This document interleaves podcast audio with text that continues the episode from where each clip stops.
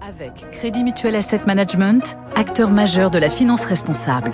Trois minutes pour la planète avec Baptiste Gabory. Bonjour Baptiste. Bonjour François, bonjour à tous. C'était il y a 20 ans, le 21 septembre 2001, 300 tonnes de nitrate d'ammonium explosent dans l'un des hangars de l'usine d'engrais azoté AZF, c'est à Toulouse. 31 morts, un millier de blessés, ou des milliers de blessés. Alors, depuis, face au risque industriel, l'arsenal législatif a été renforcé, la prévention consolidée, mais il reste de nombreuses failles, Baptiste. Et oui, avec alors notamment, hein, c'est un texte qui découle directement de la catastrophe AZF, la loi risque, loi dite Bachelot votée en 2003 qui a permis d'abord hein, de renforcer les études de danger dans les établissements euh, classés et c'est là plutôt une réussite. Alban Bruno est maire de Gonfreville-Lorcher en Seine-Maritime, président de l'association des maires pour la maîtrise des risques majeurs. Les industriels ont évidemment fait des efforts en, en, matière de réduction du risque à la source. Et d'ailleurs, on a pu le, le constater, même si c'était un événement majeur à l'occasion de l'accident du Brisol, certaines matières dangereuses euh, avaient été déplacées. Et ça, c'est suite aux mesures qui ont été prises après euh, l'accident d'AZF. Une loi marquée également par la création des PPRT, les plans de prévention des risques technologiques destinés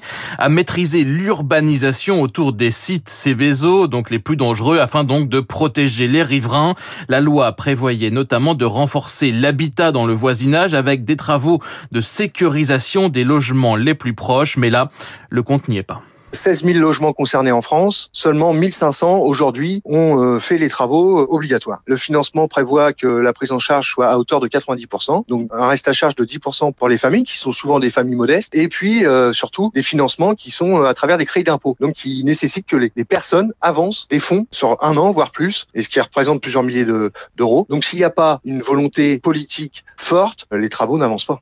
Manque de volonté, manque de moyens aussi, c'est le cas hein, pour le contrôle des sites industriels. Lubrizol, le gouvernement avait annoncé la création de 50 postes d'inspecteurs. C'est insuffisant, selon Arnaud Gossement, avocat spécialiste du droit de l'environnement.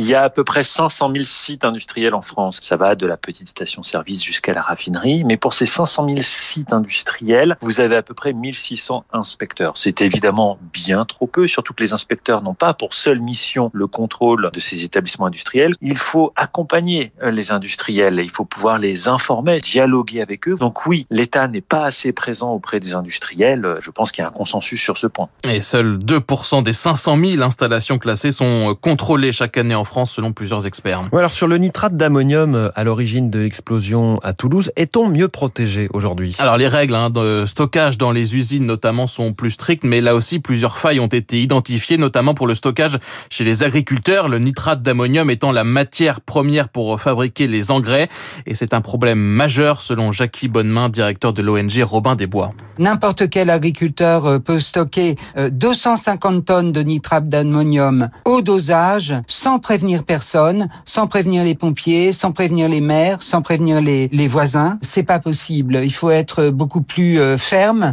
et que les agriculteurs stockent les euh, engrais à base de nitrate d'ammonium dans des conditions raisonnables. En juin dernier, un rapport commandé par le gouvernement après l'explosion du port de Beyrouth, causé là aussi par euh, du nitrate d'ammonium, mmh. pointait des lacunes réglementaires dans le transport de cette substance en France, notamment dans les ports fluviaux. Merci beaucoup. C'était trois minutes pour la